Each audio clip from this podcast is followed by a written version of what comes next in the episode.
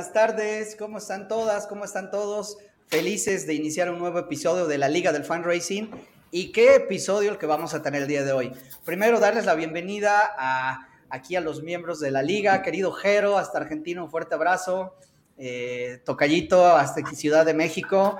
Ahorita se nos suma eh, el resto del equipo. Aquí está Felipe. Hola Felipe, ¿cómo estás? Un fuerte Hola, abrazo ¿cómo están? hasta Chile. Y nuestro invitadazo especial, Gerardo Galle. ¿Cómo estás? Buen día, Gerardo. Bienvenido. ¿Cómo están? Feliz aquí de estar con ustedes para platicar un ratito. Excelente. Gerardo. Jero dijiste, Fer, ¿no? Ah, sí, sí, creo que querías Yo decir algo. estoy, no, nada, feliz de poder también estar acá con ustedes. Así que, bueno, nada, ahí expectante con el nuevo caso. Excelente. Bueno, primero damos la, la- bienvenida a toda la gente que nos está viendo. Gracias por seguir eh, episodio tras episodio a la Liga del Fan Racing. Como ustedes saben, la Liga del Fan Racing no es otra cosa más que una iniciativa, eh, pues que tenemos personas que llevamos buenos años, más de 10, 15 años en el tercer sector, generando estrategias y eh, tratando de generar un contenido que sea beneficioso para más organizaciones que van empezando, que van a la mitad o que ya son grandes organizaciones, pero que pueden eh, rescatar algo de lo que nosotros vamos contando en un formato muy amigable, muy fácil de digerir, ya sea en video, ya sea en podcast, que nos eh, busquen en Spotify y pues esperemos que podamos estar generando todo el contenido que se merecen. Bien, eh, el día de hoy esperamos tener un gran episodio. Nuestro invitado es Gerardo Gaya, presidente ejecutivo y fundador de Iluminemos de Azul. Eh, híjole, hab- hablar del currículum de, de Gerardo es complicado, pero se lo resumo en que eh, es un inquieto, yo diría, y es un entusiasta del tercer sector. Eh, pues es conferencista, yo, yo he visto por ahí que has hecho más de 300, 500 conferencias, eres un conferencista TED, ¿no? Y creo que no cualquiera da una TED Conference. Y, y- y hoy por hoy, eh, uno de los principales eh, actores en el tercer sector en México, ah, con mucha incidencia política, has impulsado leyes que se han aprobado en el Senado, en fin, ¿qué puedo decir de, de Gerardo? Gracias y bienvenido. No, hombre, al contrario, feliz de estar aquí con ustedes y, y como, dice, como dijiste, yo nada más me considero un tipo inquieto, ¿no? Haciendo lo, lo mejor que puede y lo que le toca. Eh, buenísimo, bueno, a toda la gente que se está conectando, por favor suscríbanse a nuestros canales, denle like y ya saben que pueden encontrar los episodios pasados simplemente buscando la Liga del Fan Racing en, todas, las, redes sociales. Bien, comencemos. Eh, Gerardo, eh, algo que me gusta mucho de ti cuando hemos tenido la oportunidad de hablar es que eres un disruptor en un sector que es bastante conservador. Digo, a veces cuesta decirlo y, y- y queremos ser siempre bien políticamente correctos, pero eh, Iluminemos de Azul empieza el 2015, por ahí del 2015. Y en menos de seis años has logrado eh, posicionar y hacer campañas de, digamos, de, de posicionamiento tan impactantes que organizaciones que llevan 50 años o más eh, quisieran haber hecho algo como lo que tú has hecho. ¿Cómo logras eh, construir este tipo de campañas? Cuéntame un poquito. Mira, primero sí con mucha suerte, no hay que olvidar eso, ¿no? Y, y- y que de repente sí digo, híjole, o sea, yo nunca la vi venir de este tamaño, ¿no? Francamente, ahora sí que cuando hicimos la primera campaña con el fútbol, teníamos muy claro lo que queríamos lograr y para nada estábamos inventando el hilo negro, ¿no? Que era poner el tema en la conversación pública, darle la mayor visibilidad posible al autismo, ¿no? Para, para, para crear conciencia, por un lado, ¿no? Por otro lado, eh, queríamos darle la mayor visibilidad al tema porque eh, para generar un interés público, ¿no? Que a su vez sumara voluntades y a su vez provocar un cambio radical, ¿no? Y una cosa fue llevando a la otra. Y fíjate que una de las cosas que yo creo que ha sido un, eh, pues creo que un activo y un acierto de Iluminemos de Azul es que los que la conformamos, lo que los fundamos, no teníamos nada de experiencia en el tercer sector. O sea, a mí me preguntabas qué era una donataria autorizada y te decía, no tengo ni idea, pues una fundación, ¿no? Y hasta ahí. Pero, pero sí, eh, ¿cómo te diré? O sea, trajimos pues a la mesa las mejores prácticas, no del tercer sector, ¿no? Y al principio yo lo decía y lo sigo diciendo, que, que, parte de los tres pilares fundamentales de Iluminemos de Azul es la comunicación, el marketing y las relaciones públicas para hacer lo que hace en cuanto a conciencia social, en cuanto a poner el tema en la conversación pública o en la agenda pública o en la agenda política y social de este país, para que todo sucediera, ¿no? O sea, una condición como el autismo no se ve físicamente, no tiene ninguna característica, entonces, ¿cómo vamos a conocer lo que no vemos? ¿O cómo vamos a incluir lo que desconocemos, no? Entonces, eh, y te digo con mucha suerte porque con la primera campaña que hicimos con el fútbol fue un alineamiento de los astros perfecto, ¿no? Y en donde una buena acción nos llevaba a la otra. Y yo creo que parte de lo interesante es que tampoco considero que estemos inventando el hilo negro de nada. O sea, parte de lo que yo hice al principio fue identificar las pues lo que yo consideraba las buenas prácticas, ¿no? De otras organizaciones o causas, comparando mucho lo que hacía muy bien el cáncer de mama, comparando muy bien lo que hacían otras organizaciones de autismo en otras partes del mundo y tratar de conectar esos puntos, ¿no? Para poder lograr el objetivo de visibilizarlo, ¿no? Y, con este concepto, por ejemplo, que tiene Cardias, con la carrera que hacen, este, sí, ya muy bien antes de la pandemia, ¿no? No sé cómo la vayan a retomar ahora con con, esta nueva normalidad, pero que hacían un evento y hacían una campaña de comunicación al evento, acerca del evento, ¿no? Por el corazón de los niños de México. Y digo, pues no estamos inventando el hilo negro, al final del día es seguir la misma, el mismo camino para, insisto, visibilizar una condición invisible a los ojos y poner el tema en la conversación pública, ¿no? Eh, nos hablas de tres pilares fundamentales. Hablas del marketing, las relaciones públicas y ¿cuál era la otra? La comunicación. Y la comunicación. A ver, cuéntanos un poquito más de esa mezcla entre esas tres grandes variables y cómo eh, las has ejecutado en Iluminamos de Azul. ¿Te has equivocado algunas veces? ¿Has tenido que cambiar, volver, replantear? Eh, ¿Esas tres variables van seguidas de un equipo de trabajo? ¿Cómo, cómo te funciona esa ecuación? Fíjate, decía, decía Guillermo del Toro cuando le preguntaron que, cuál ha sido su mayor éxito, le pregunté, dijo, mejor pregúntame cuántas veces le he cagado, ¿no?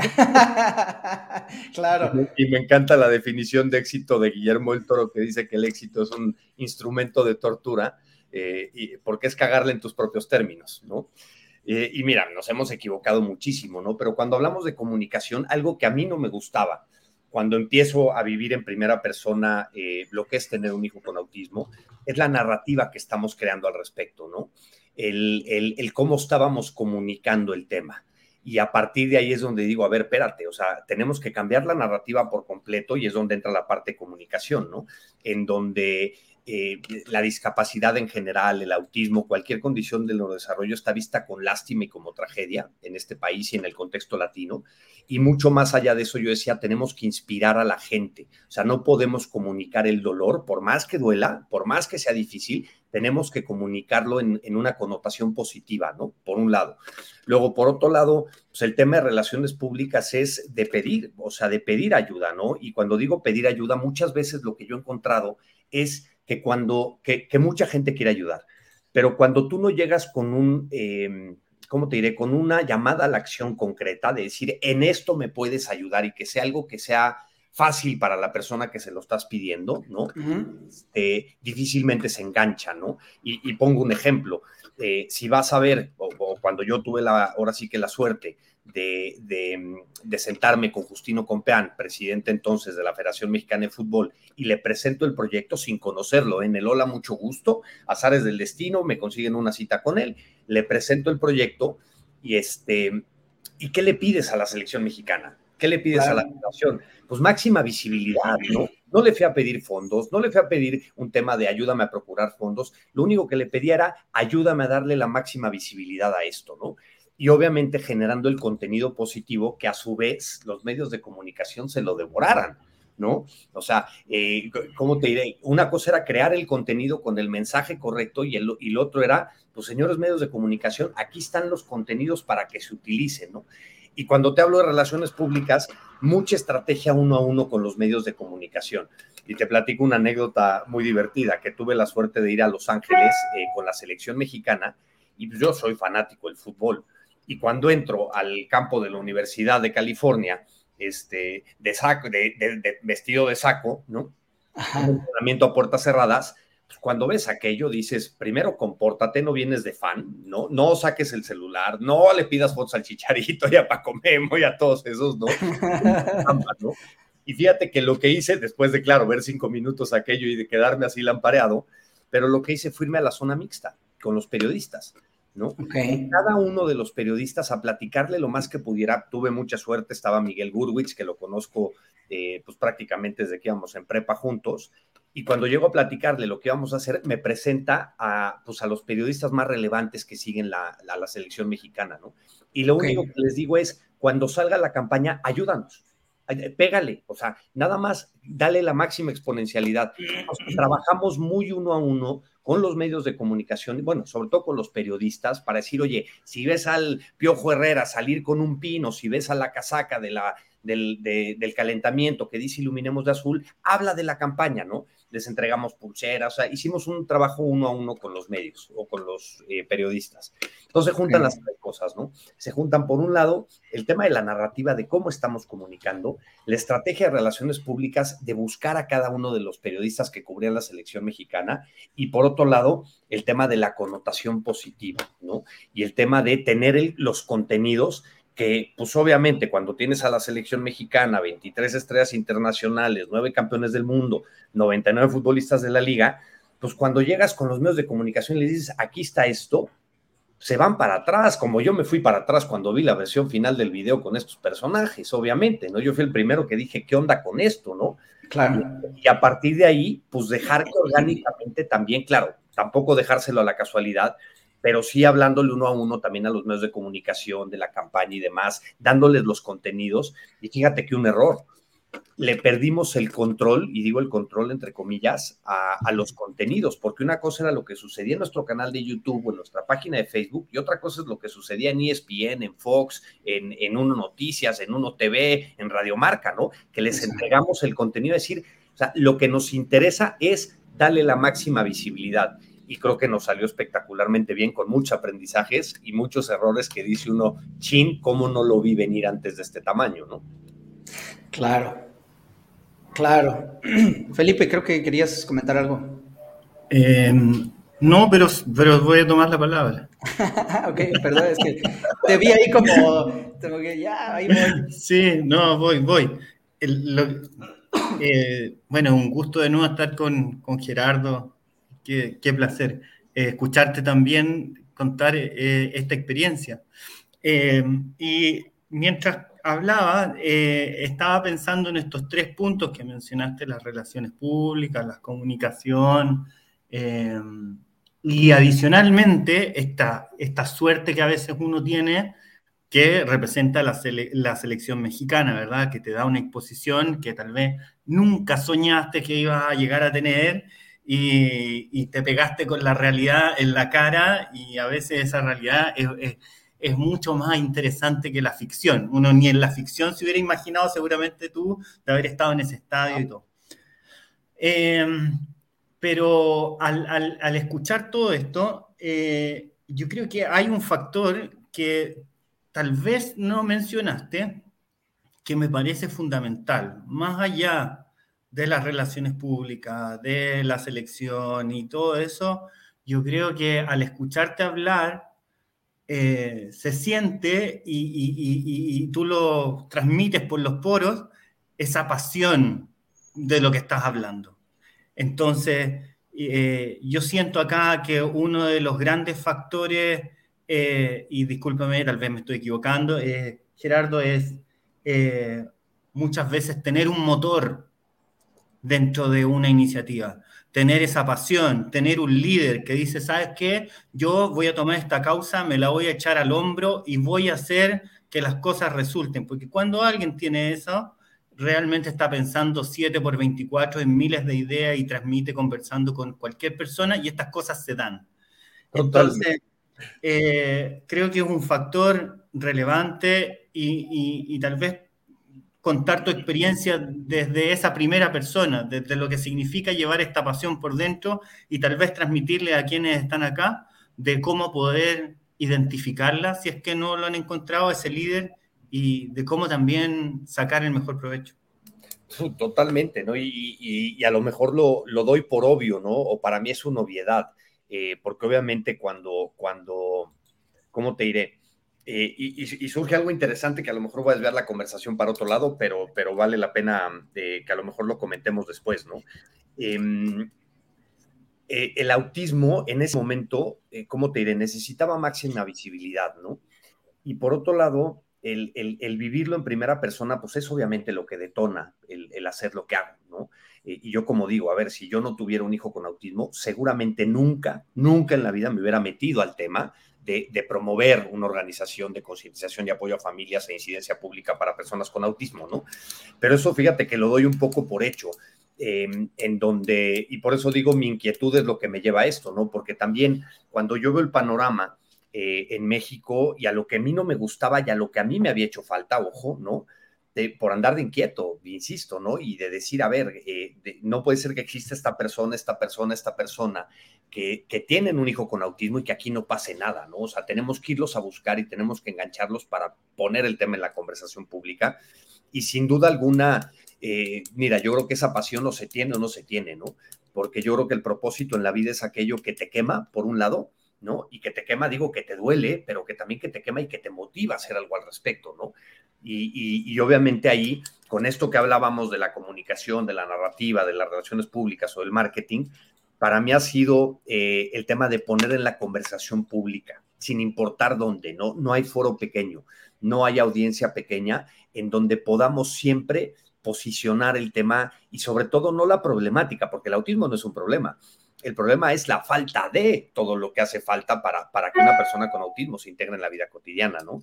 Este, pero yo doy un poquito por hecho eso, em, eh, Felipe, eh, eh, porque yo creo que ese propósito lo tienes o no lo tienes. Y yo creo que sí es algo que se contagia y sobre todo que siempre hemos visto como organización por un bien mayor, ¿no? Y cuando digo el bien mayor es que creo que la pirámide está totalmente invertida en el tercer sector. Soy más importante yo como presidente que la propia organización y que la propia causa. ¿No? Muchas veces el tercer sector te jala hacia ese camino, el presidente de Iluminemos de Azul, el presidente de esta, ¿no? Y dejamos a la institución por un lado y por otro lado dejamos lo que realmente importa, que es la causa. Entonces siempre hemos tratado de, de hacer mecanismos ahora sí que de colaboración en donde lo que importe no soy yo, no es Iluminemos de Azul, lo que realmente importa es la causa y cómo la promovemos y cómo la difundimos, ¿no? Pero yo el propósito y esa pasión a veces lo doy por hecho, mal hecho, pero a veces lo doy por hecho. Y me pasa lo mismo cuando hablamos de impacto, cuando hablamos de transparencia en el tercer sector, ¿no? Yo todas esas tres cosas las doy por hecho, por completo, ¿no? Porque pues, al final del día tenemos un trabajo que hacer. Claro, claro. Y dices iniciar por la razón de ser, el por qué hacemos lo que hacemos, ¿no? me suena a a Simon Sinek, ¿no? Eh, que, yo eh, tengo mis dudas y mis confrontamientos con la teoría del por qué, porque digo, yo tengo eh, en porque es diferente es hacer lo que hago de lo que hago y me vuelvo loco. Oye, y entonces, claro, pregunta. Mm, la comunicación, evidentemente, es un tema bastante fuerte para Iluminemos de Azul. Ya lo tienes muy claro, lo has tenido muy claro desde un inicio. Eh, nos hablabas de la selección mexicana y hay muchos otros ejemplos. ¿Cómo se traduce, cómo capitalizas eh, el tema de hacer un golpe mediático tan importante en la recaudación de fondos? Es decir, ¿cómo ya lo llevas a, ok, eh, mi paso uno es posicionar, mi paso uno es sacar, poner en la palestra el tema del autismo, por ejemplo, como es este, este caso, pero de ahí, ¿cómo bajas y, de ser una campaña impactante empiezan a llegar los recursos? ¿Cómo les ha funcionado a ustedes ir así? Porque hay organizaciones, debo, decir, debo decirte, y creo que los que estamos aquí lo sabemos, es que no le toman la importancia necesaria al posicionamiento. Es, oye Fer, eh, bueno, bienvenido a la organización X, eh, listo, para el fin de mes quiero un millón de pesos recaudados, ¿no? Espérame, ¿no? un ratito, si ni siquiera nos conocen, eh, es, un mercado complicado, la confianza, nadie, etcétera. Tú has empezado por posicionamiento y luego caer en la recaudación. ¿Cómo un poquito nos puedes explicar qué han capitalizado esta, este gran posicionamiento? Fíjate, por, un lado, eh, y, lo compartí en el Congreso de Aedros la semana pasada, ¿no? Las oportunidades perdidas, ¿no? Cuando tuvimos esta gran campaña, eh, cometimos muchos errores, ¿no? Con el tema de no aprovechamos el tema de la comunicación y ojo, porque no era el objetivo, el objetivo era un tema de visibilizar, ¿no? Eh, pero perdimos oportunidades de venta de productos, de una página, eh, ¿cómo te diré?, correcta o buena respecto a recibir donativos, ¿no? Pero al final del día, eso, todo eso que hicimos nos permitió por un lado, sí posicionar obviamente el tema, ¿no? El tema que nos, que, nos importa, que es el tema del autismo y la inclusión, y por otro lado, pues empezarnos a posicionar como, como un referente como organización, ¿no? Y, algo interesante es que los tres, bueno, no, ni siquiera los tres, yo creo que los cinco primeros años, em, nunca permitimos que el símbolo de pesos fuera un obstáculo para hacer o no hacer algo, ¿no? Y fíjate qué interesante lo que te comento, porque eh, te pongo el caso de, de, Volaris. Ok. Es una campaña con Volaris. Volaris nada más para en otros países es una compañía de, ajá, de aérea, de aviones, de viajes. Totalmente. Y fíjate que, que por aquí traigo una, una, una, una, foto, déjame ver si la puedo poner, no la vaya yo a regar. Digo, aquí la traigo en una, en una presentación y como no ando en dos monitores hoy, que estoy mal acostumbrado a, trabajar así, déjame ver si puedo compartirles la pantalla. A, ver, a ver. A ver si se ve. Ahí, deben de ver, ¿no? Sí, ahí se ve. O sea, hicimos esta campaña con Volaris en donde cuando tenemos una primera junta con ellos, eh, pues obviamente sale el tema de la responsabilidad social de Volaris, de la convocatoria que tienen para poder un apoyo económico y demás. Y cuando yo les platico un poco la estrategia nuestra, pues automáticamente, eh, ¿cómo te diré? La conversación se va por otro lado, ¿no? Porque lo que les, realmente les pido apoyo es eh, cómo queremos aprovechar el poder de las marcas para posicionar una causa, ¿no? Eh, y se voltean y me dicen, oye, pero estás pensando entonces en, hacer una campaña con nosotros más allá de pedirnos dinero. Y le dije, totalmente, porque a ver, tu convocatoria me van a dar que a lo mejor 300 eh, mil pesos, ¿no? Unos 14 eh, mil, 15 mil dólares. Claro que me van a hacer falta, claro que los necesito, claro que nos vienen muy bien, pero pues ¿qué pasa si mejor brandeamos un avión y hacemos una campaña de un viaje de conciencia y aprovechamos todos tus medios de comunicación, redes sociales, eh, y demás para hacer una campaña de, de, de concienciación sobre el autismo, ¿no?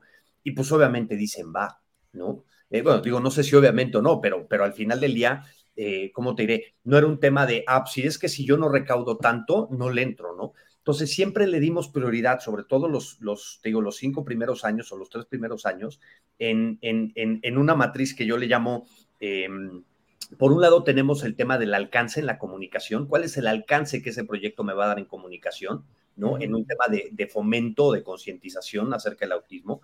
Por otro lado, cuál es el beneficio directo o el impacto directo que va a tener mi comunidad, ¿no? Y por otro lado, y el tercer componente y último, era el tema de cuánto me va a dejar en dinero, ¿no? Y a lo mejor nos hemos equivocado, no lo sé, el tiempo dirá, ¿no? Pero eso nos permitió cada vez más posicionar el tema y aprender estrategias de marketing social o de marketing o causa para poder monetizar eso, ¿no?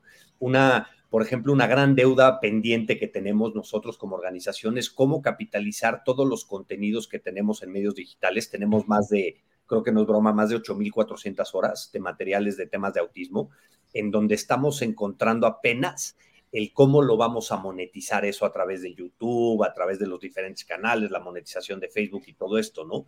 Pero eh, justo la estrategia siempre fue, por un lado, el tema del posicionar y ya después preocuparnos más por el tema de que realmente nos genere, ¿no? Y eso también eh, nos salió el tiro por la culata, ojo, en un tema muy interesante, ¿no? Porque entonces Iluminemos de Azul parece una organización tan grande ¿no? Que esté en un avión, que esté en una caja de donas con Krispy Kreme, que está con la selección mexicana, que está con la liga, que trae estos 23 estrellas internacionales, pues que es una, una organización muy grande y que no necesita recursos, ¿no? Y la verdad, batallamos muchísimo los tres primeros años en eso, pero siempre con el objetivo primordial de decir cuál es el alcance que me da, cuál es el impacto directo que tiene mi comunidad y si se puede y tiene un componente obviamente de dinero, bienvenido sea, ¿no? Y así operamos durante mucho tiempo. Y la estrategia de recaudación era a través de las campañas, a través de los eventos que hacíamos y a ver qué nos deparaba el destino. Y la verdad es que pues, vivíamos obviamente con un presupuesto sumamente limitado, a pesar de que se cree que, que pues, Iluminamos de Azul está sentado en millones de pesos. Ojalá fuera eso la realidad. Y que son como 50 personas ahí, toda una maquinaria, ¿no? y que somos como 50 personas. Pero fíjate, uno de los aciertos también que, que hicimos eh, el segundo año, que cuando lanzamos la campaña con el fútbol, también yo me empiezo a, cuestionar mucho el impacto que tiene esa campaña, ¿no? En donde, en donde, siendo muy sincero, pues fue un tema de una campaña de comunicación, punto, ¿no? Este, y entonces agarro, digo, a ver, ¿cómo podemos capitalizarlo realmente? Hagamos un social listening.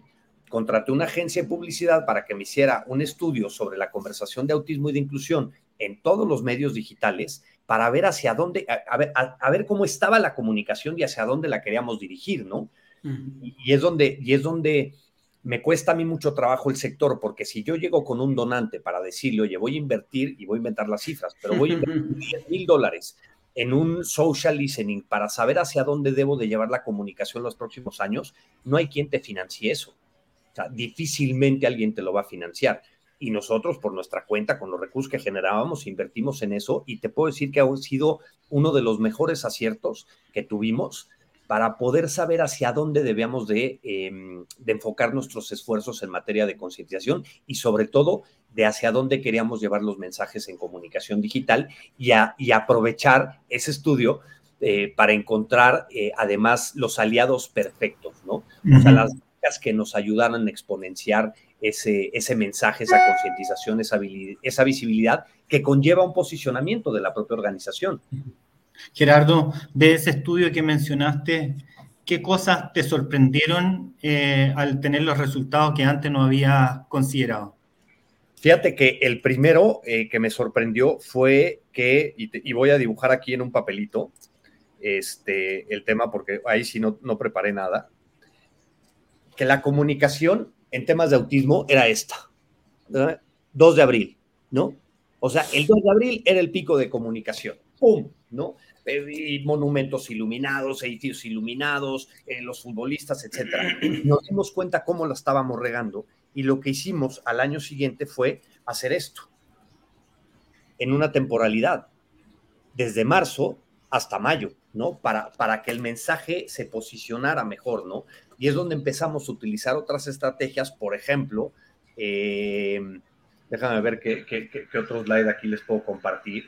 Ah, bueno, por ejemplo, esta es buenísima, de, de que tampoco representa un tema de recursos, la verdad, y, y, sin embargo, pues es un tema que posiciona mucho dentro de la conversación claro.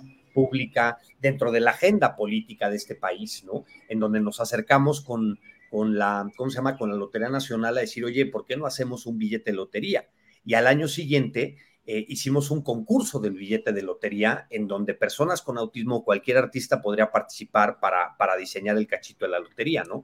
Y al final del día esto son de las cosas que te digo, a ver, ¿qué alcance me da? ¿Cuál es el impacto que, que, que genera? que digo, a ver, yo no sé cuál es el impacto de poner billetes de lotería por todos lados con un mensaje de autismo y de inclusión, pero lo que sí sé es que hay 3.2 millones de cachitos que traen un mensaje de inclusión, ¿no? Y no representa, eh, insisto, ningún, eh, ¿cómo se llama? ningún tema de recursos, ¿no? Hay personas que creen que entonces la Lotería Nacional nos daba un donativo y no ha sido así, pero porque lo que nos importaba era un tema, insisto, de concientizar, concientizar y concientizar y concientizar. Que eso automáticamente, ¿a qué te lleva? Y es donde, contestando un poquito a tu pregunta, ¿de dónde lo capitalizas? Pues es obviamente con todo este tema de posicionamiento, el alcance que empiezas a tener en redes y demás, pues llegas a ver a otra empresa a decirle, oye, ¿por qué no hacemos una campaña voy a decir, por ejemplo, con Jumping, eh, un trampoline park en donde te venden los calcetines estos antiderrapantes, ¿por qué no hacemos una campaña de calcetines y aprovechamos, insisto en el tema, ojo, impacto y beneficio para nuestra comunidad? Por un lado, el alcance que nos da su, su, su marca, su comunicación y sus redes sociales, ¿no?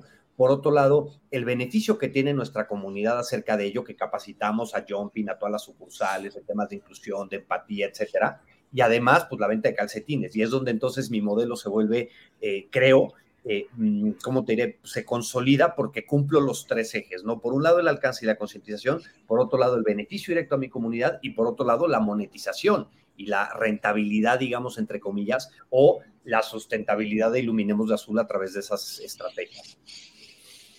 Gerardo, me, gusta mucho lo que estás contando. El caso tiene un montón de, tela para cortar. Me quedo con un par de cosas eh, que voy conectando también con, mi experiencia y que quiero rescatar y después eh, preguntarte sobre un punto en particular de todo esto. Eh, en ese orden de ideas, eh, básicamente te decía esto, esta idea de poder eh, trabajar sobre el desarrollo de los recursos, más que la recaudación de fondos, me parece un aprendizaje brutal, ¿no? Esta idea de primero poner a la causa por encima de todo, es más, pones estos círculos concéntricos que me parecen muy, eh, muy ilustrativos, ¿no? Del ego, de la persona, de la institucionalidad y después recién de la causa, a veces... bueno, tienen el orden invertido, como vos lo decís, y me parece que está muy bueno el caso como lo contás, porque evidentemente al momento de ponerte en el desarrollo de los recursos, con esa mirada, ¿no? De instalar la, cuestión pública, en realidad, la cosa pública eh, que estás tratando de, poner en, en agenda, bueno, empezás a ver también a los otros actores con eh, sus recursos ¿no? más accesibles para poder eh, conectar eh, el ecosistema de, recursos que necesitas para, impulsar la causa. Entonces, en ese sentido, me, quiero destacar este aspecto que me parece muy rico, siempre pensando, pensando que siempre pensamos en plata, ¿no? Poniendo que siempre pensamos en plata cuando la plata es normalmente una consecuencia, cuando la plata en realidad normalmente es una pata, una pata del desarrollo de, una organización y su, y, su, y su misión, su visión en, eh, en este mundo. Ahora, mencionaste en todo este esquema algo que me dejó, me quedó resonando, que eh, fue esto de perder el control, ¿no? Porque claro, cuando vos pones las cosas de esta manera, y atás los sistemas, vamos a decir, que tenés disponible un poco eh, para, ah, en función de la causa y no de tu presidencia y no de tu institución, bueno, no sabes qué puede pasar. Contame, por favor, qué experiencia tenés en esto, porque creo que hay mucho también emocional, hay mucho de, eh, de aprendizaje. Perdón. El, 2 de abril del 2015 lanzamos la campaña el 29 de marzo, ¿no? Y el 2 de abril, Día del Autismo, yo estaba literalmente en una tumbona en Cuernavaca, en una, en una eh, casita que tenían mis ex suegros, eh, diciendo el trabajo está hecho ya hicimos lo que teníamos que hacer, ¿no? Jaja, obviamente, ¿no? Y de repente recibo un mensaje en Twitter de decir, oye Gerardo, me interesa platicar contigo de qué está pasando con el fútbol y el autismo, ¿no? Encantado de la vida.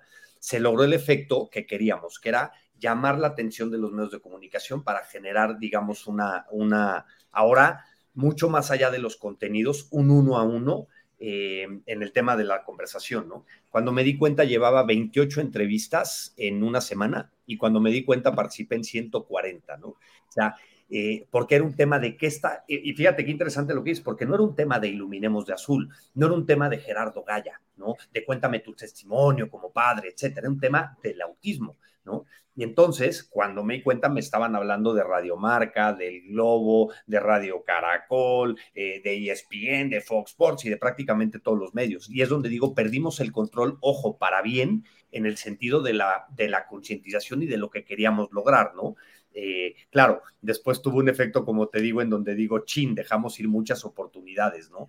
Pero, pero yo creo que el tema, cuando decías del tema del desarrollo de los recursos, Creo que en México y en el gran contexto, entiendo, de América Latina, existe una gran diferencia entre patrocinio y filantropía, ¿no? O sea, y creo que, creo que no ha llegado eh, en el contexto latino esa eh, diferencia entre los dos conceptos. En Estados Unidos, un estudio del 2019 dice que de los portafolios de patrocinios eh, se destina el 9% en Estados Unidos a causas sociales, no de donativos, ojo, no un tema de convocatorias y de donativos, de patrocinios, que Bank of America le patrocina la gala de, no sé, Make a Wish, por decir algo, ¿no?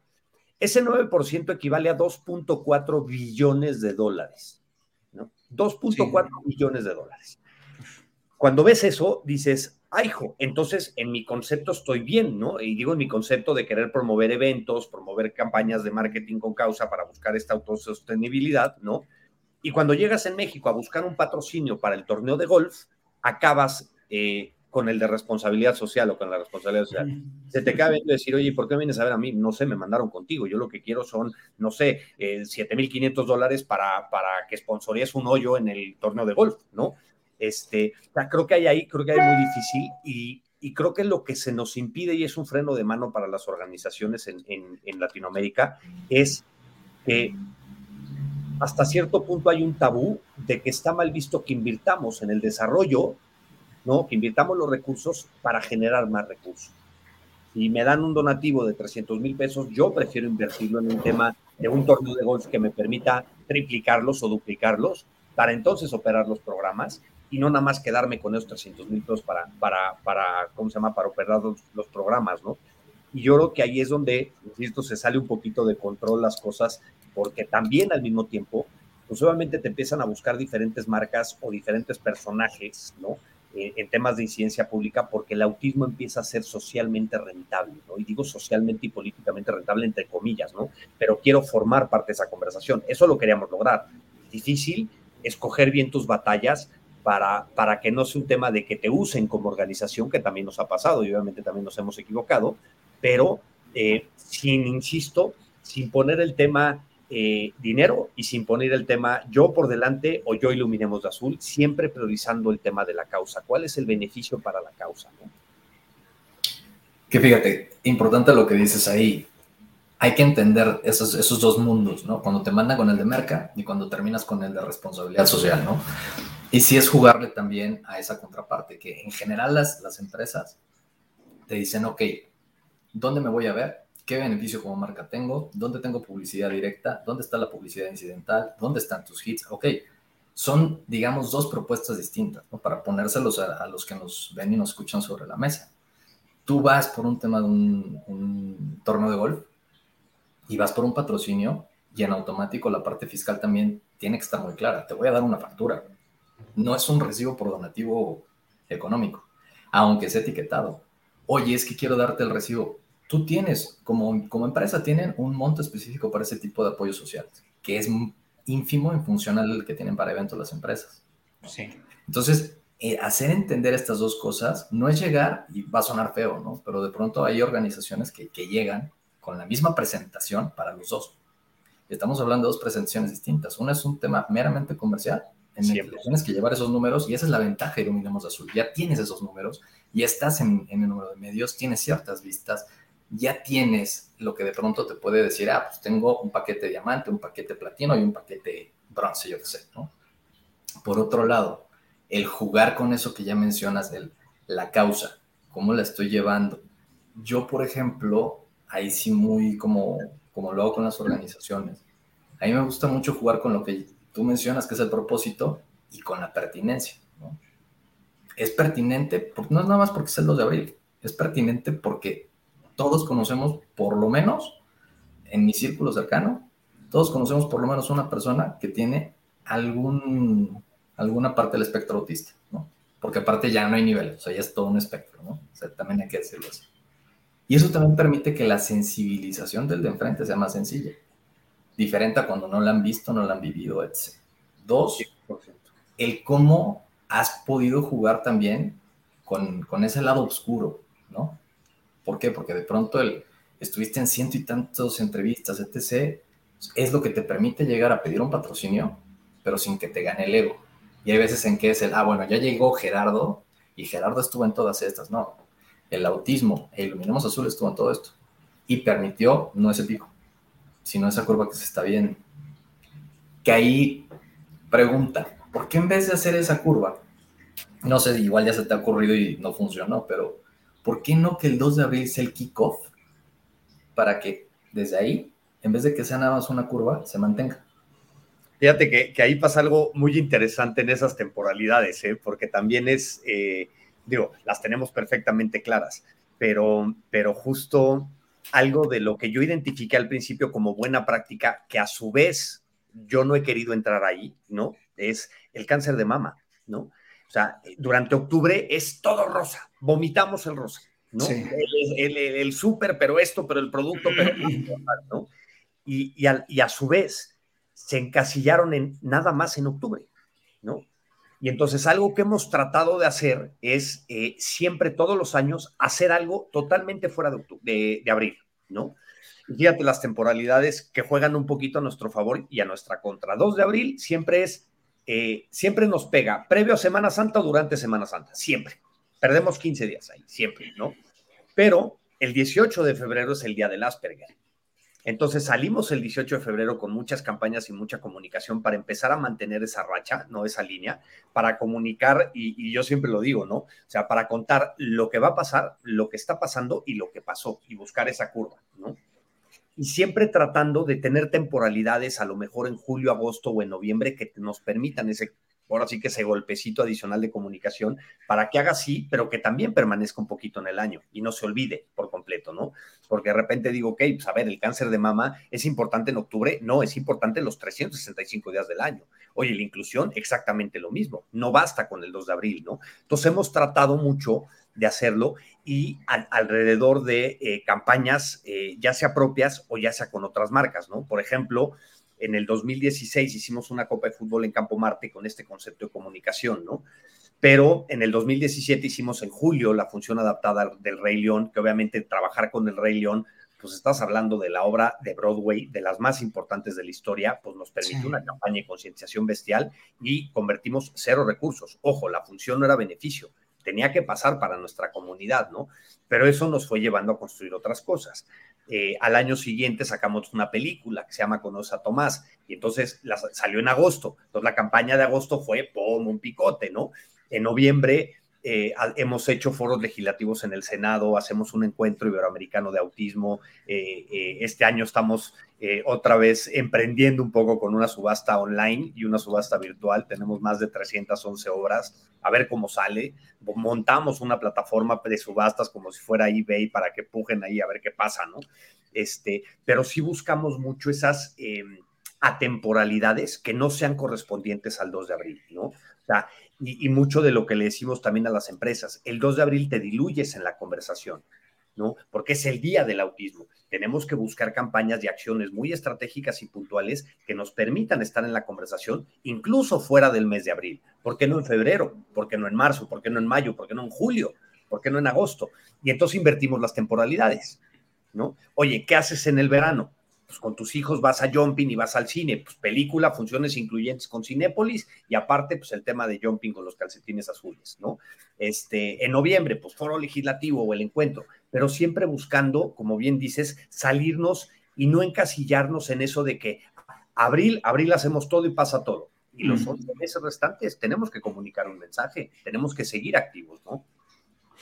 Híjole, eh, antes de que se me vayan 18 cosas que estoy tratando de agarrar en mi cabeza, eh, primero, así voy a subrayar lo que, dije, lo que dijo Fer sobre tener tu presentación para marketing, así lo subrayo y super check, ¿no? Ese es el mejor consejo para, para abordar esto de los patrocinios y todo. No puedes ir a presentar en un PowerPoint en la organización. Si quieres pedir un patrocinio, pues tienes que mostrar todo esto de impactos y todo.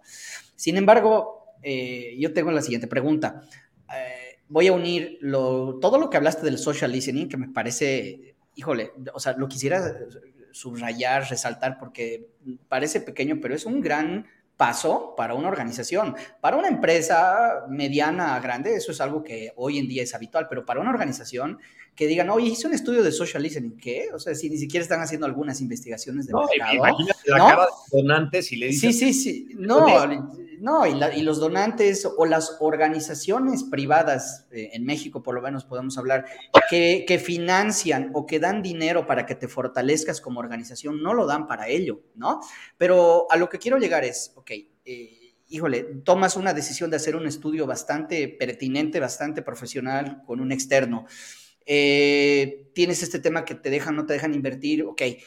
Eh, ¿Cómo eh, luego lo implementas en Iluminemos de Azul? Es decir, un estudio como ese tiene que ser tratado con profesionales, ¿no? Es decir, con un equipo que es capaz de entender eso, transformar la comunicación, generar contenido y empezar a llenar con contenido de calidad tus redes.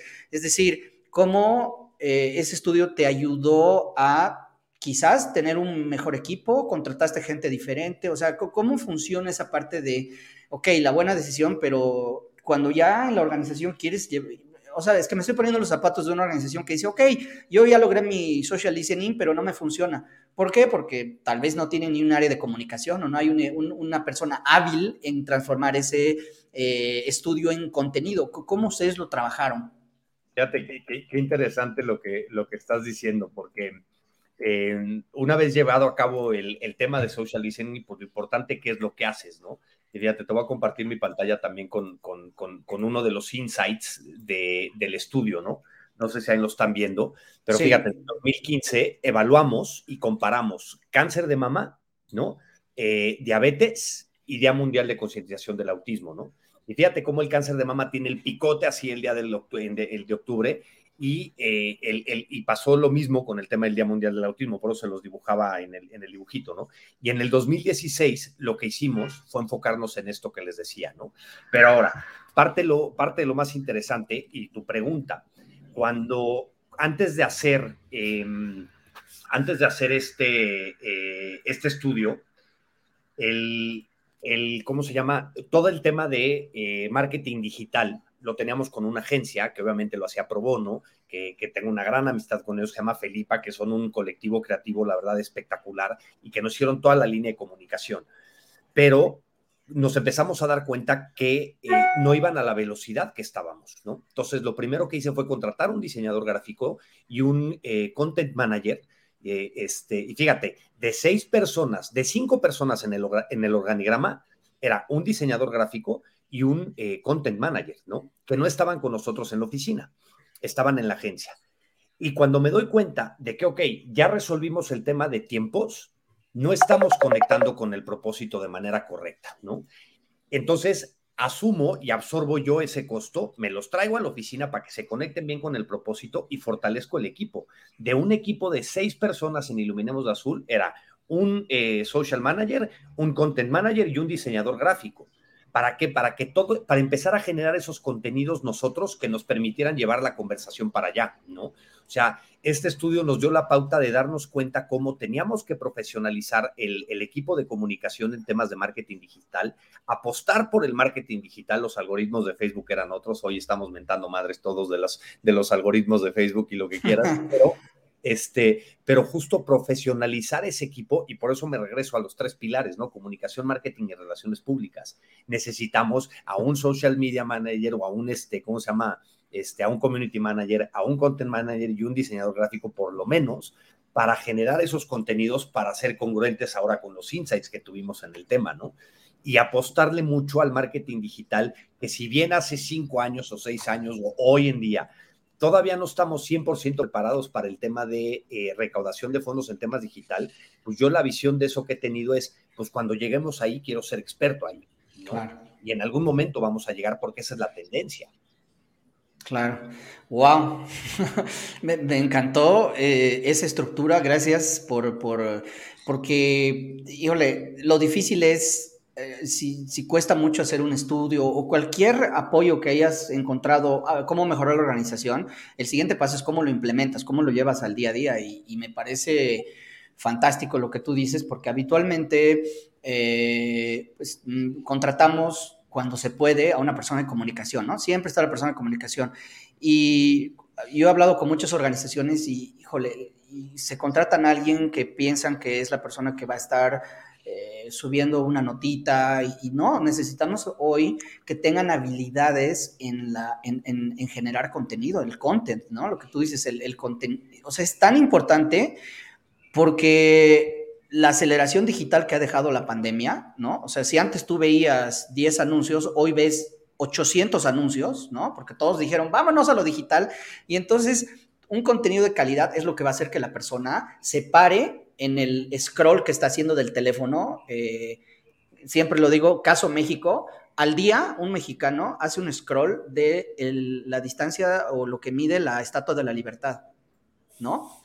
Eh, hacer esto, o sea, son creo que 90 metros. Entonces, ese contenido bien aterrizado con tu estudio de social listening y con un diseño gráfico y con la causa por delante, se me hace una, una fórmula ganadora. No sé qué opinan ustedes. Y fíjate, fíjate ahí, eh, perdón, antes de que, de, de, que, de que lo comenten, el, el, el, la profesionalización de ese equipo, ¿no? O sea, normalmente, y a lo que estamos acostumbrados como organizaciones, es buscamos un voluntario, buscamos a alguien de servicio social, el primo de un amigo, mi primo que me lleve las redes sociales, y pues yo lo que aprendí es, entre más profesionalizado esté ese equipo, mejor impacto y mejor alcance y mejor lo vamos a hacer.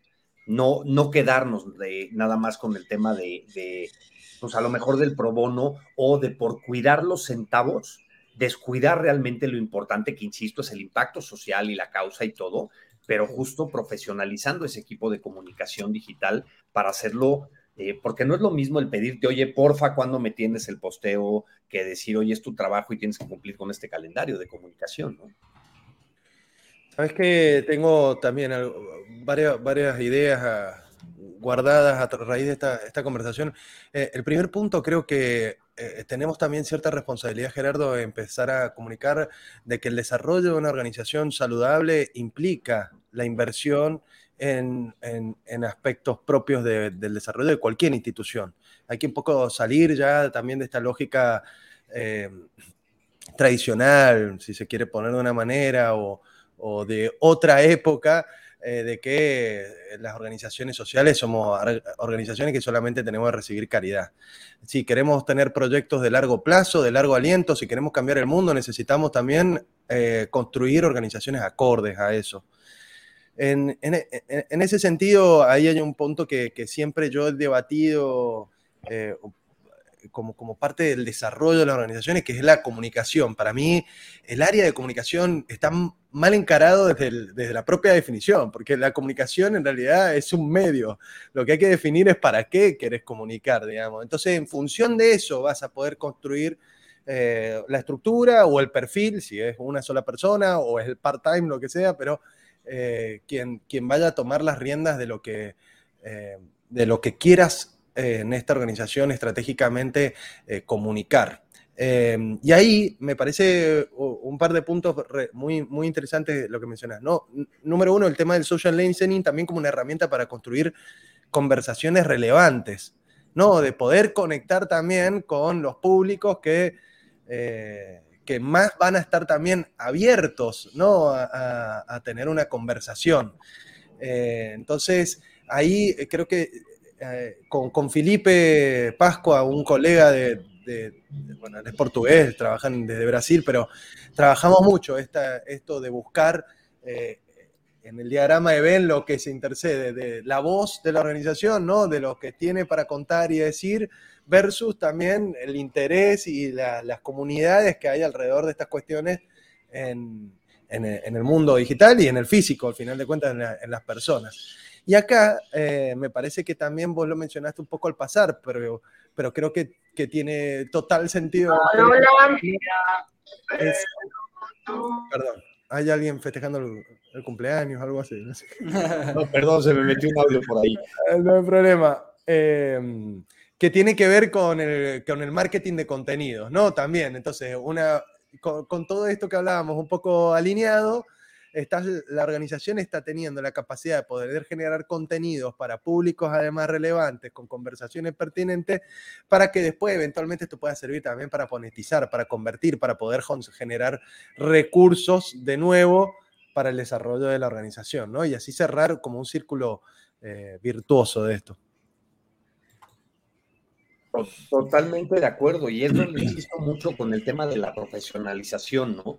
Porque leí un artículo que me encantó un día que decía, ¿qué pasaría si le, si le hablamos a las organizaciones como, más bien, si le hablamos a las empresas como se les habla a las organizaciones, ¿no? Este, y me encantó una, una que dice de, ¿qué clase, cómo decía? ¿Qué clase de despacho de contadores eres? Eh, que no quieres recibir mis libros de contabilidad de 1980 que te estoy regalando, ¿no? A veces creemos que las organizaciones tenemos que aceptar absolutamente todo el trabajo pro bono porque es algo que seguramente nos conviene y, perdemos el rumbo muy fácil, insisto con eso, ¿no? Y tenemos que tener perfectamente claro el para qué estamos haciendo, y cómo lo estamos haciendo, el qué, el qué vamos a hacer y la profesionalización del equipo. Yo ahí es donde eh, creo que uno de los grandes aciertos nuestros ha sido buscar esa profesionalización en, esa, en ese equipo ¿no? En ese equipo de comunicación, de marketing digital, de, social listening, eh, en estar pendientes de la conversación, porque al final del día eso te permite generar los insumos para donde quieres llegar con el tema de la comunicación, eso te permite posicionar y eso te permite la ejecución, que muchas veces, y lo que decía Fer, ¿no? Eh, cuando hablamos de patrocinios, ¿cuál es tu audiencia? Y es muy diferente un tema de hacer, voy a hacer un encuentro o congreso de autismo que le estoy hablando a mi comunidad, que estoy hipersegmentando, digamos, el mercado para algunas marcas que puede ser interesante. Otra cosa es un torneo de golf, otra cosa es una cena, otra cosa es una copa de fútbol, ¿no? Entonces, identificar esas audiencias, e insisto mucho en el tema de la profesionalización de esos equipos, ¿no? Primero, para dar respuesta rápido en esta creación de comunidad digital. Por otro lado, para mejorar el tema de los contenidos y qué estás entregando y qué estás dando y cómo estás empoderando, porque ojo, no todo y no nada más es un tema de posicionamiento, también es un tema de qué herramientas le estás brindando a tu propia comunidad para que ellos te ayuden a escalar tu mensaje, ¿no? Y una de las cosas, por ejemplo, que les puedo compartir como un gran aprendizaje es eh, en el 2012 empezamos diferentes eh, activistas, diferentes papás, diferentes personas a conectarnos a esta campaña mundial de, visibilidad y de concientización de iluminar de azul edificios y monumentos este, en todo el mundo, ¿no? Obviamente nuestra capacidad eh, como personas pues es totalmente limitada. ¿Cuántas cartas puedes hacer para mandar solicitando que iluminen un edificio, no? Mm. Y de repente agarro y digo, oye, espérame, o sea, por un lado, ¿cómo logramos que esto tenga mucho más alcance y mucho más efecto y mucho más eh, engagement con nuestra propia comunidad también, ojo, ¿no? Eh, y, es donde, y es donde eh, uno de los grandes aciertos también que tuvimos, en vez de nosotros ser los que mandamos las cartas, hacemos una convocatoria invitando a cualquier persona a decir qué edificio quieres tú intentar iluminar, a quién le quieres dirigir una carta y en automático te llega el formato de la carta para que tú vayas y le entregues. Entonces, fíjate el efecto que estamos creando ahí. Por un lado, eh, me quito la barrera y el límite de mi capacidad, ¿no? Como organización, en donde yo a lo mejor puedo mandar 150 o 200. Este, pero empodero a mi propia comunidad a que sea parte de algo y que sean ellos los causantes de la iluminación de ese monumento o ese edificio emblemático en su propia comunidad o ciudad, ¿no? Y son parte de algo y automáticamente multiplico mi efecto, no multiplico mi impacto. Porque entonces tengo 650 descargas de las cartas, ¿no? En donde además cada persona que logra hacer eso pues es quien lo está compartiendo. Y entonces nos mandan fotos. No tenemos que estar nosotros operando las cosas. Estamos, eh, eh, se puede decir mal, pero, o se puede oír mal, pero estamos haciendo que, la, que las personas trabajen con nosotros, que nuestra comunidad trabaje con nosotros para amplificar un mensaje de visibilidad, ¿no? Y digo, sé que es un tema de fundraising y al final del día no es de fundraising, pero eh, creo que esa buena práctica nos ha permitido también, insisto, pues que al final del día parezca mucho más relevante el trabajo de Iluminamos de Azul eh, eh, o, que, ¿cómo te diré? Que parezca que es más grande la propia organización, porque al final del día es un juego de percepciones, ¿no? Está genial, está genial. Gracias, eh, Gerardo. Nada más una cosita, te escuchamos perfecto, pero un poquito te has empezado a tu cámara a congelar la imagen, pero te escuchamos perfecto, ¿eh? por si acaso. A ver, la reinicié, a ver, a ver si, si así mejora. Ok, yo digo, ya entrando un poquito a la recta final del, episodio, eh, ¿qué se viene para Iluminemos de Azul? Porque veo que de todo lo que nos has comentado, mm, pues yo veo un poquito que ustedes ahora tienen Ilumina lo de Azul, que es lo que acabas de comentar, Unidos por el Autismo, Libros y en Voces, Dona mensualmente, Dona en línea, haz tu campaña, vives en Estados Unidos, brand partners, emprendedores con causa, híjole ¿Qué, qué, qué, cómo ves ahora, digamos, todo eh, la estrategia que tienen ustedes de la de comunicación? Creo que nos ha quedado muy clara, o si es que tienen algún cambio, pero veo que has diversificado las formas de cómo la gente puede apoyar a ustedes. ¿Qué, se viene para Iluminemos de Azul? Eh, ¿Donantes individuales? ¿A qué le están apostando ahora? Fíjate, 100%, y, y, no sé si es malo o bueno lo que te voy a contestar, ¿eh? porque esa diversificación muchas veces eh, descentraliza las cosas, ¿no? Entonces, eh, claro, hacer todo lo que hemos hecho, que, que, siempre lo digo cuando, cuando, cuando, cuando digo que es lo más, o cuál es la locura que más hemos tratado de hacer, pues de entrada a un torneo de póker virtual a través de una app el año pasado, ¿no? Literal pagabas y te llegaba un enlace, entrabas a un grupo y un torneo póker bastante divertido. Este, pero justo el probar tanto nos ha permitido identificar mejores prácticas en estos tres conceptos, ¿no? Y me regreso alcance, impacto y, beneficio económico, ¿no?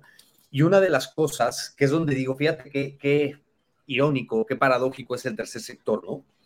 Tu propia comunidad te pide que todo lo que hagas para ellos no tenga precio, ¿no?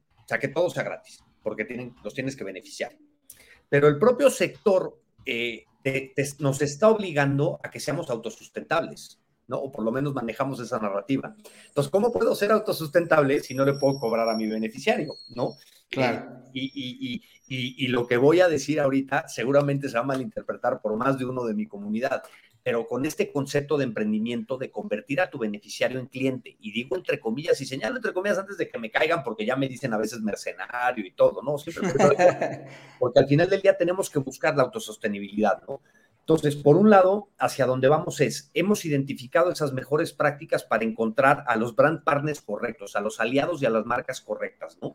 En, donde, en donde siempre pongo un ejemplo que digo, Iluminamos no se dedica a vender chocolates, Iluminamos Azul se dedica a crear un impacto oye, que podemos eh, participar en una campaña conjunta, ¿no? De intereses mutuos y de beneficio mutuo con una empresa de chocolates para generar un impacto y generar recursos, bienvenido, ¿no? Pero no vendemos chocolates, ¿no? Y, digo esto porque, eh, por un lado, vamos a reforzar eso, ¿no? En algún momento regresaremos a los eventos presenciales. Eh, imagínate y búrlense de mí.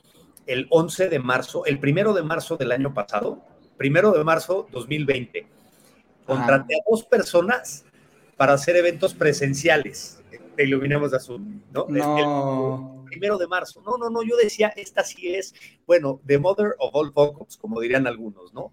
Este, y bueno, total pasó y pasó, pero en algún momento lo vamos a retomar. Entonces tenemos la estrategia de mantener la parte de los eventos, la parte de marketing con causa, pero también eh, yo soy un fiel creyente en el modelo peer-to-peer, persona a persona. Eh, creo que es sumamente exitoso porque te genera una, una base de donantes individuales grandes que puedes trabajar, ¿no? Y mucho el, el, el enfoque de Iluminados Azul desde hace cuatro o cinco años ha sido justamente buscar estas acciones que nos permitan crecer la base de donantes individuales, por un lado, ¿no?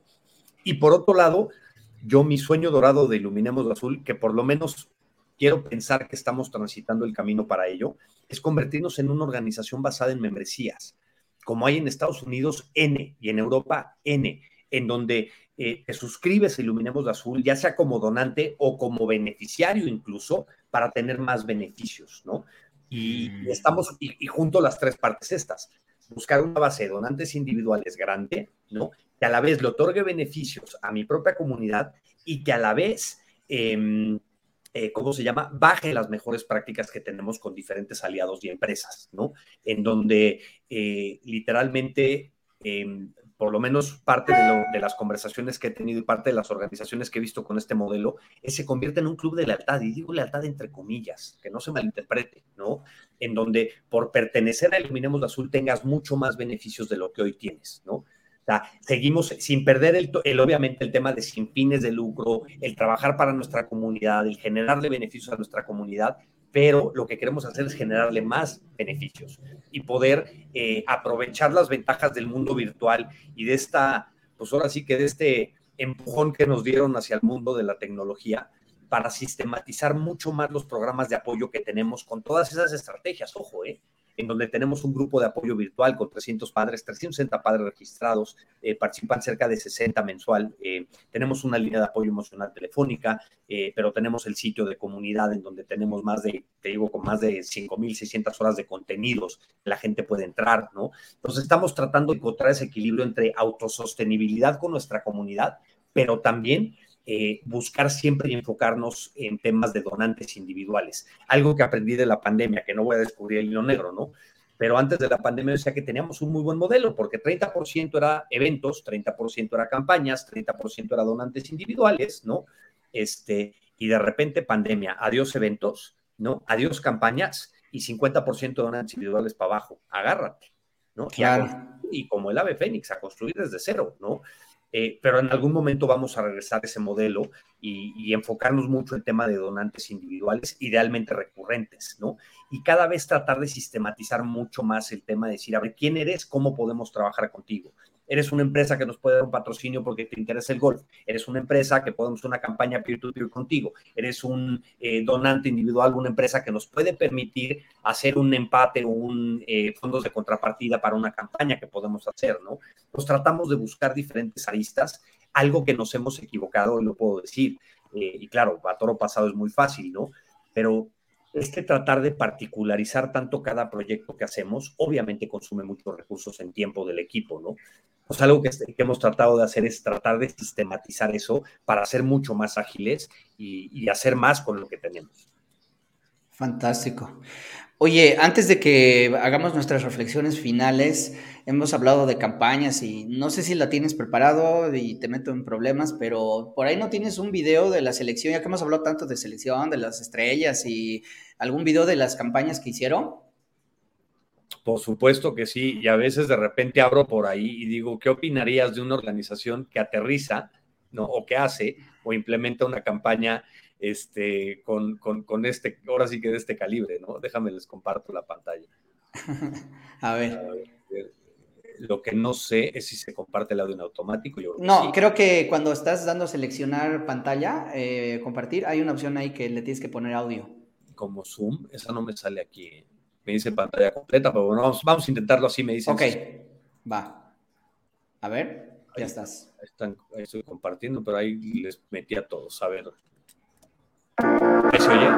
Sí. La falta de conocimiento acerca del autismo es alarmante. En el mundo, uno de cada 150 niños tiene autismo. El autismo incrementa un 17% cada año y se manifiesta en los primeros tres años de vida. Afecta la relación social, la conducta, la integración sensorial de las personas y la comunicación. Puede ser que no comprenda las conductas y reacciones de una persona con autismo. Es simplemente una manera distinta de procesar la información, de procesar estímulos. ¿Cómo sabes? El autismo es una condición humana. Las personas con autismo no viven en su mundo, viven en el nuestro no están desconectados. Solo están concentrados en sus propias ideas. El autismo no es una enfermedad. Es una manera distinta de ver la vida. Es una forma de ser y de sentir. No les llames autistas. Tener autismo no los define como personas. No los subestimes. Son personas con talentos y desafíos, como tú y como yo. No estigmatices. Ellos entienden más de lo que hablan. Se dan cuenta más de lo que crees. Pueden ser adultos independientes. Pueden formar familias. Puede ser un regalo de la vida. Son personas ejemplares. Wees onderdeel van deze verandering. Tú puedes ayudar a cambiar la realidad.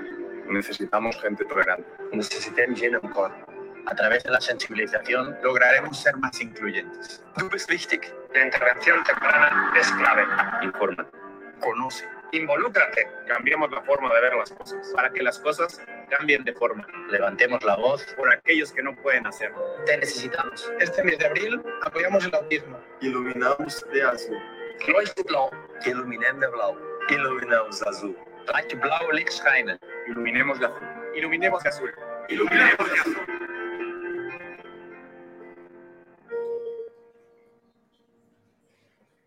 Wow, no, pues hay un, un, aplauso porque, híjole, eh, eh, además, eh, vi a Pep Guardiola, no tengo nada contra el piojo, pero pues tener a Pep Guardiola en tu video es ya, y, con el branding, digo, pues eso es un poco de los resultados que, que, han logrado con todo lo que nos ha estado contando Gerardo. Sé que tenemos todavía como mucha tela para cortar, como decía Jero, pero pues también el tiempo ya se nos va acabando a mí me queda muy claro que el impacto que han logrado, el posicionamiento, la profesionalización de los equipos, eh, utilizar herramientas súper profesionales, apostar a la profesionalización de los equipos, marketing digital, híjole, ahora sí que espero que esta experiencia pueda servir para más organizaciones de animarse a dar esos siguientes pasos porque Gerardo no ha empezado con el patrocinio de una gran empresa, no le dio nadie un millón de dólares y le dijo, empieza tu organización, empezó.